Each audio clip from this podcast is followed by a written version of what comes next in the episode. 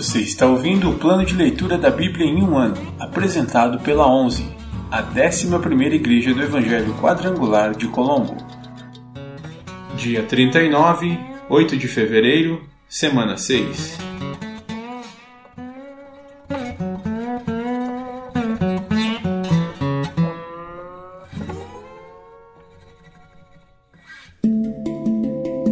Novo Testamento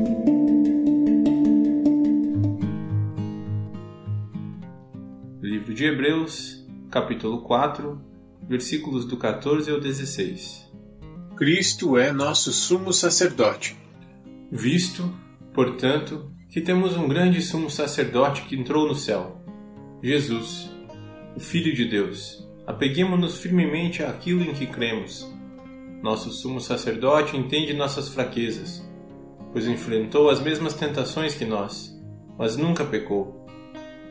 Assim, aproximemo-nos com toda a confiança do trono da graça, onde receberemos misericórdia e encontraremos graça para nos ajudar quando for preciso. Livro de Hebreus, capítulo 5. Todo sumo sacerdote é um homem escolhido para representar outras pessoas nas coisas referentes a Deus. Ele apresenta ofertas e sacrifícios pelos pecados e é capaz de tratar com bondade os ignorantes e os que se desviam, pois está sujeito às mesmas fraquezas. É por isso que precisa oferecer sacrifícios pelos próprios pecados, bem como pelos pecados do povo. Ninguém assume essa posição de honra por si só. Ele deve ser chamado por Deus, como aconteceu com Arão. Por isso Cristo não tomou para si a honra de ser sumo sacerdote, mas foi Deus que lhe concedeu essa honra, dizendo: Você é meu filho, hoje eu o gerei. E em outra passagem diz: Você é sacerdote para sempre segundo a ordem de Melquisedeque. Enquanto Jesus esteve na terra, ofereceu orações e súplicas, em alta voz e com lágrimas, àquele que podia salvá-lo da morte, e suas orações foram ouvidas por causa de sua profunda devoção. Embora fosse filho, aprendeu a obediência por meio de seu sofrimento. Foi capacitado para ser o sumo sacerdote perfeito e tornou-se a fonte de salvação eterna para todos que lhe obedecem e Deus o designou sumo sacerdote segundo a ordem de Melquisedeque. Apelo ao crescimento espiritual. Há muito mais que gostaríamos de dizer a esse respeito, mas são coisas difíceis de explicar, sobretudo porque vocês se tornaram displicentes acerca do que ouvem. A esta altura, já deveriam ensinar outras pessoas, e no entanto precisam que alguém lhes ensine novamente os conceitos mais básicos da palavra de Deus. Ainda precisam de leite, e não podem ingerir alimento sólido. Quem se alimenta de leite ainda é criança e não sabe o que é justo. O alimento sólido é para os adultos que, pela prática constante, são capazes de distinguir entre certo e errado. Livro de Hebreus, capítulo 6, versículos do 1 ao 12. Portanto, deixemos de lado os ensinamentos básicos a respeito de Cristo e sigamos em frente, alcançando a maturidade em nosso entendimento. Certamente não precisamos lançar novamente os alicerces, ou seja, o arrependimento das obras mortas, a fé em Deus, o batismo, a imposição de mãos, a ressurreição dos mortos e o julgamento eterno. Se Deus permitir, avançaremos para um maior entendimento, pois é impossível trazer de volta ao arrependimento aqueles que já foram iluminados, que já experimentaram as dádivas celestiais e se tornaram participantes do Espírito Santo que provaram a bondade da palavra de Deus e os poderes do mundo por vir, e que depois se desviaram. Sim, é impossível trazê-los de volta ao arrependimento, pois, ao rejeitar o Filho de Deus, eles voltaram a pregá-lo na cruz, expondo-o à vergonha pública. Quando a terra absorve a chuva que cai e produz uma boa colheita para o lavrador, recebe a bênção de Deus. Mas, se a terra produz espinhos e ervas daninhas, para nada serve sendo logo amaldiçoada e, por fim, queimada.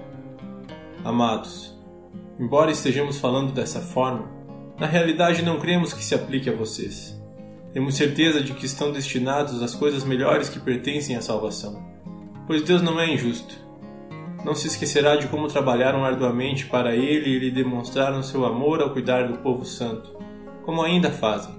Nosso desejo é que vocês continuem a mostrar essa mesma dedicação até o fim para que tenham plena certeza de sua esperança.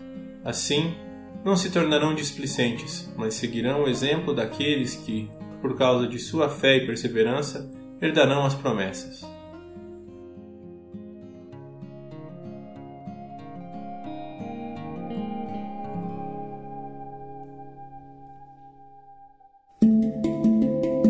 Antigo Testamento Pentateuco ou Torá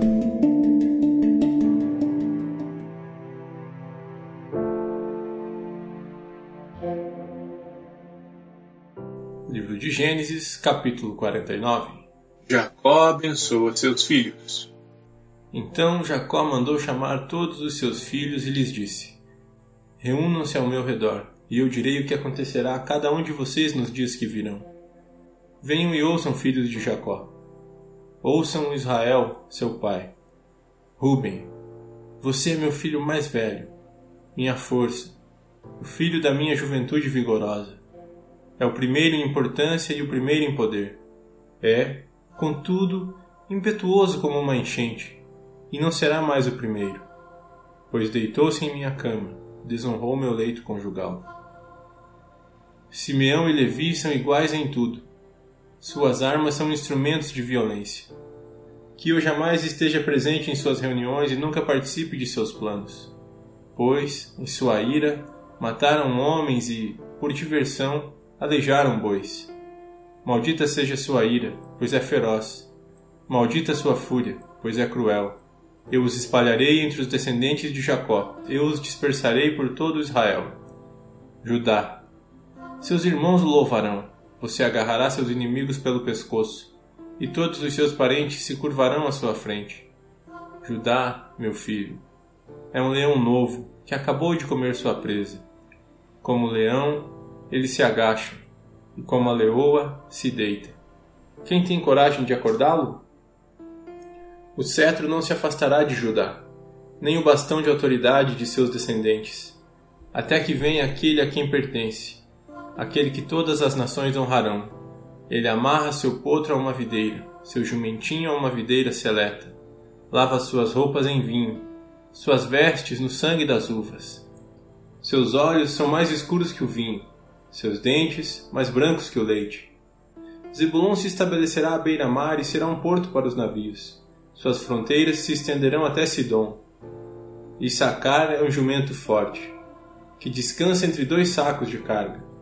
Quando vir como o campo é bom e como a terra é agradável, curvará seus ombros para a carga e se sujeitará a trabalhos forçados. Dan governará seu povo, como qualquer outra tribo de Israel. Dan será uma serpente à beira da estrada, uma víbora junto ao caminho que morde o calcanhar do cavalo e faz o cavaleiro cair. Ó Senhor, espero pelo teu livramento. Gade será atacado por bandos de saqueadores, mas os atacará quando baterem em retirada. Aser se alimentará de comidas deliciosas e produzirá iguarias dignas de reis. Naftali é uma gazela solta, que dá à luz lindos filhotes. José é árvore frutífera, árvore frutífera junto à fonte. Seus ramos se estendem por cima do muro. Arqueiros o atacaram brutalmente, atiraram nele e o atormentaram. Seu arco, porém, permaneceu esticado, e seus braços foram fortalecidos pelas mãos do poderoso de Jacó pelo pastor, a rocha de Israel. Que o Deus de seu pai o ajude, o Todo-Poderoso o abençoe com bênçãos dos altos céus, bênçãos das profundezas das águas, bênçãos dos seios e do ventre. Que as bênçãos de seu pai ultrapassem as bênçãos de meus antepassados e alcancem as alturas das antigas colinas. Que essas bênçãos descansem sobre a cabeça de José, que é príncipe entre seus irmãos. Benjamim é um lobo voraz pela manhã devora seus inimigos, ao entardecer divide o despojo. Essas são as doze tribos de Israel, e foi isso que seu pai disse ao despedir-se de seus filhos. Deu a cada um deles a bênção que lhe era adequada. A morte e o sepultamento de Jacó.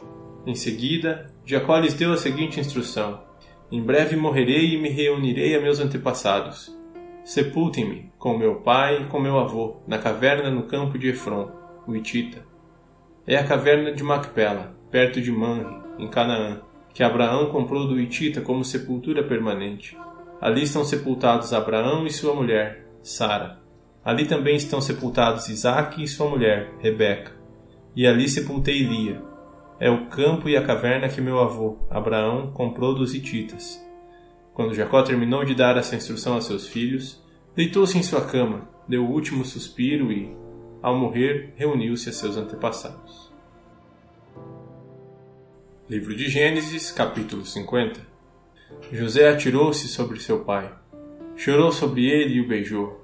Em seguida, deu ordens aos médicos que o serviam para que embalsamassem o corpo de seu pai, e Jacó foi embalsamado. O processo de embalsamamento levou os quarenta dias habituais, e os egípcios lamentaram sua morte durante setenta dias. Quando terminou o período de luto, José procurou os conselheiros do faraó e lhes disse: Por gentileza, peço que falem com o faraó em meu favor.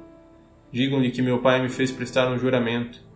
Disse: Morrerei em breve. Leve meu corpo de volta para a terra de Canaã e coloque-me na sepultura que preparei para mim. Portanto, peço que me deixe ir sepultar meu pai. Depois voltarei sem demora. O faraó atendeu ao pedido de José e disse: Vá e sepulte seu pai como ele fez prometer. Então José partiu para sepultar seu pai.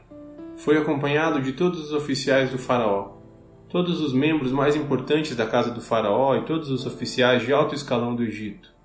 José também levou consigo toda a sua família, seus irmãos e a família deles. As crianças pequenas, os rebanhos e o gado, porém, deixaram na terra de Gozen. Muitas carruagens e seus condutores acompanharam José, formando um grande cortejo. Quando chegaram à ilha de Atade, perto do rio Jordão, realizaram uma grande cerimônia fúnebre, com um período de sete dias de luto pelo pai de José. Os cananeus que moravam na região os viram chorar na ilha de Atade e mudaram o nome do lugar, que fica próximo ao Jordão, para Abel Misraim, pois disseram: Este é um lugar de lamento profundo para esses egípcios. Assim, os filhos de Jacó fizeram o que lhes havia ordenado Levaram seu corpo para a terra de Canaã e o sepultaram na caverna no campo de Macpela, perto de Manre.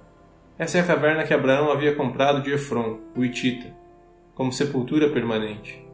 José tranquiliza seus irmãos. Depois de sepultar Jacó, José voltou para o Egito com seus irmãos e com todos os que haviam acompanhado. Uma vez que seu pai estava morto, porém, os irmãos de José ficaram temerosos e disseram: Agora José mostrará sua ira e se vingará de todo o mal que lhe fizemos. Por isso, enviaram a seguinte mensagem a José: Antes de morrer, nosso pai mandou que lhe disséssemos: Por favor, perdoe seus irmãos pelo grande mal que eles lhes fizeram, pelo pecado que cometeram ao tratá-lo com tanta crueldade. Por isso, nós, servos do Deus de seu pai, suplicamos que você perdoe nosso pecado. Quando José recebeu a mensagem, começou a chorar. Depois, seus irmãos chegaram e se curvaram com o rosto no chão diante de José. Somos seus escravos, disseram eles. José, porém, respondeu: Não tenham medo de mim. Por acaso sou Deus para castigá-los? Vocês pretendiam me fazer o mal, mas Deus planejou tudo para o bem. Colocou-me neste cargo para que eu pudesse salvar a vida de muitos. Não tenham medo. Continuarei a cuidar de vocês e de seus filhos. Desse modo, ele os tranquilizou ao tratá-los com bondade a morte de José. José, seus irmãos e suas famílias continuaram a viver no Egito. José viveu 110 anos. Chegou a haver três gerações de descendentes de seu filho Efraim e o nascimento dos filhos de Maquir, filho de Manassés, os quais ele tomou para si como se fossem seus. José disse a seus irmãos: Em breve morrerei, mas certamente Deus os ajudará e os tirará desta terra ele os levará de volta para a terra que prometeu solenemente dar a Abraão, Isaque e Jacó. Então José fez os filhos de Israel prestarem um juramento e disse: Quando Deus vier ajudá-los e conduzi-los de volta, levem meus ossos com vocês. José morreu com 110 anos. Os egípcios o embalsamaram e o colocaram em um caixão no Egito.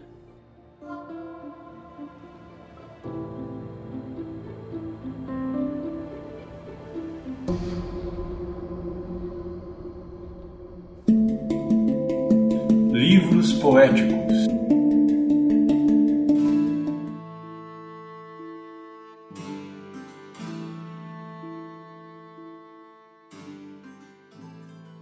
Livro de Salmos, capítulo 39. Para Gedutum, regente do coral, Salmo de Davi. Disse comigo: Tomarei cuidado com o que faço e não pecarei no que digo. Ficarei calado enquanto o perverso estiver por perto. Mas, enquanto eu estava em silêncio, sem falar sequer de coisas boas, a angústia cresceu dentro de mim. Quanto mais eu pensava, mais ardia meu coração. Então decidi falar. Mostra-me, Senhor, como é breve meu tempo na terra. Mostra que meus dias estão contados e que minha vida é passageira.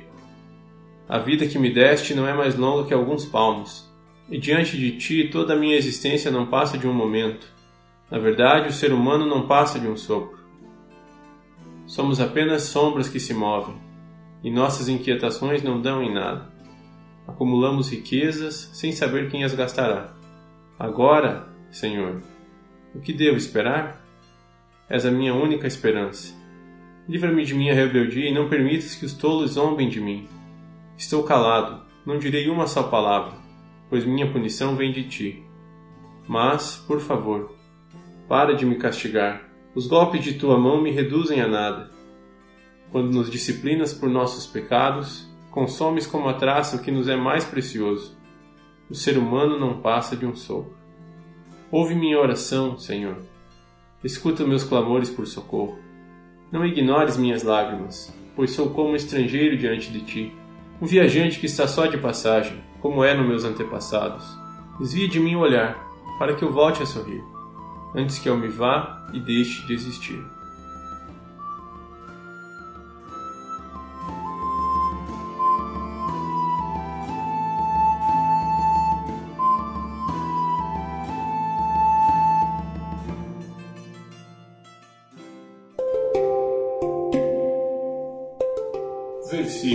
Semana.